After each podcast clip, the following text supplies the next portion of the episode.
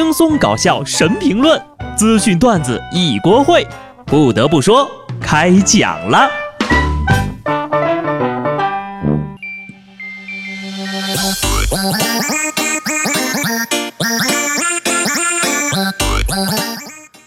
Hello，听众朋友们，大家好，这里是有趣的。不得不说，我是机智的小布。不知不觉，二零一七年只剩下两个多月了，真的是挣钱如抓鬼，花钱如流水。一分钱没攒下，一天还瞎蹦跶。本来计划存五万，现在还差四万八。这是一段单压乘三的 rap。人民币守恒定律，现在没有，以后怕是也没有啊。我这人活了快三十年了，现在主要矛盾就是这几样：日益增长的物质需求和落后的生产能力，以及。不断追求美貌的追求和每况愈下的掉发以及肥胖的问题，总的来说就是呀，越来越穷，越来越丑，还掉头发。二十多岁的年纪，有人脱了单，有人脱了贫，还有人脱了发。说二十五岁的陈先生在一个海上平台做晚班工作，晚上六点钟上班，早上六点钟下班，做了差不多快两年了，生活作息是极不规律，导致了脱发。一开始呢，这陈先生也没有多在意，以为自己还年轻呢，换了工作之后肯定能长出来。可是万万没想到呀，情况并没有因此好转，他的发际线是越来越高，才三十五岁就已经是地中海了。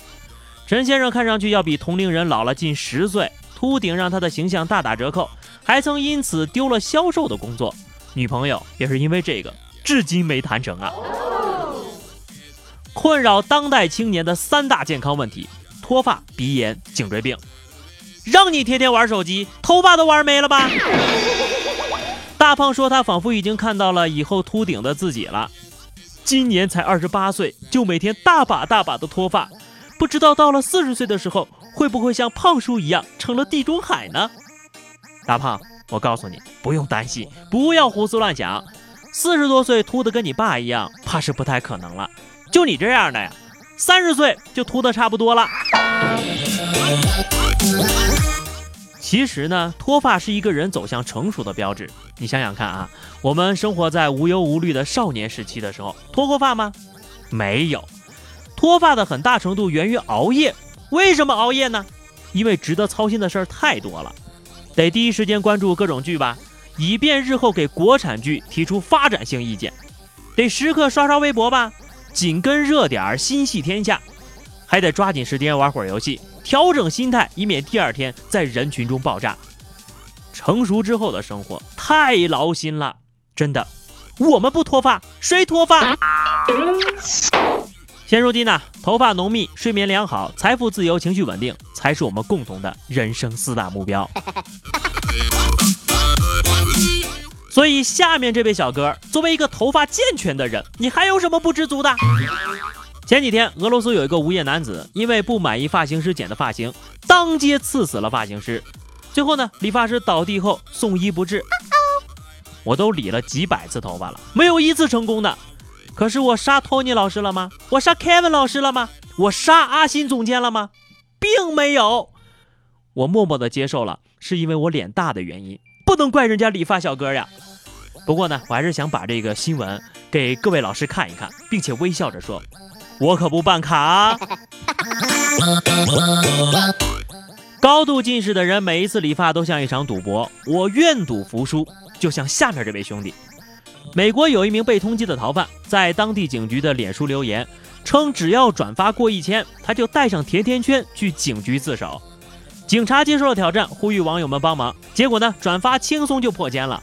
没想到啊，这逃犯真的是信守承诺，拎着一大袋甜甜圈就跑去警局自首了。这年头，连逃犯都这么讲信用了，这个操作我是万万没想到啊！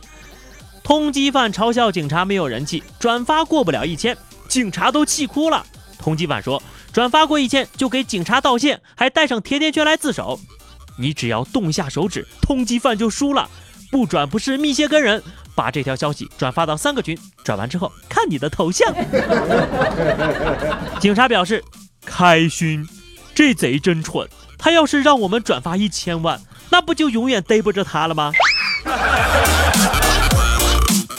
还不是因为嘚瑟过了头了。这俩小偷呢也是嘚瑟，竟然敢去偷拳馆。前两天下午，有网友爆料称，成都一个拳馆抓了两个小偷，让他们二选一，要么上拳台，只要能扑倒教练，不仅不追究责任，还再给一万的现金；要么就送去派出所。小偷选择了上拳台，结果呀，小偷就在拳台上被吊打了。这事儿其实引发了挺大的争议，有网友就说了，这么做是不对的，这不是上私刑吗？也有人觉得没什么不对，这是小偷自己选的路，自己选的拳，哭着也要挨完呢。毕竟高回报的工作就要承担高风险呐。那么我个人觉得呢，拳馆这样做呢也是有点过了啊。如果这个江湖私了能成立的话，还要警察叔叔干嘛呀？是吧？要懂法律。新闻看得多了，感觉每个礼拜都有新的笨贼故事，我都觉得可以整理出第二季的笨贼一筐了。最近呢，在新加坡发生了一起盗窃案，说一家手机店的一台平板电脑被偷了。原本呢，这店家也不抱什么寻回的希望了，毕竟一般的盗贼都会把赃物拿到别的地方去卖。但是没想到，才过了两天，就有人居然拿着这台平板回隔壁的店里去卖了。店家立马就带人把人给摁倒了，果然就是当时那小偷。真的是被这贼的智商给蠢哭了。你是有多懒呢？啊？偷了人家的，连窝都不愿意挪，还再给人家卖回去。不过呢，贼笨一点也好，毕竟呀，我们的愿望就是天下无贼。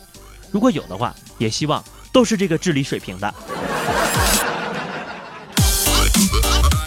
好的，最后是咱们的话题时间。上期节目我们聊的是你知道的冷知识。听友起码有乖宝说，薛定谔的猫，当粒子衰变时，毒药就会释放出来，猫就会死掉。猫处于生与死的叠加状态，你不打开盒子就不知道猫是死是活。那猫一直不打开，还不饿死了呀？幺幺零说，昨天看到一条新闻，说小伙以为猫从四楼跳下，跟着跳下去救猫，结果悲剧了。这让我想起一个冷知识：曾经有猫咪从三十二层的楼的高度跳下来还幸存，怎么样？很厉害吧？你说三十二楼那个不是猫吧？应该是猫头鹰。听友小双说，鼻孔的肌肉只能让你的鼻孔变大，却不能变小。有猫没甜味感受。再有就是听小布的节目会变聪明。嗯，最后这个肯定是真的。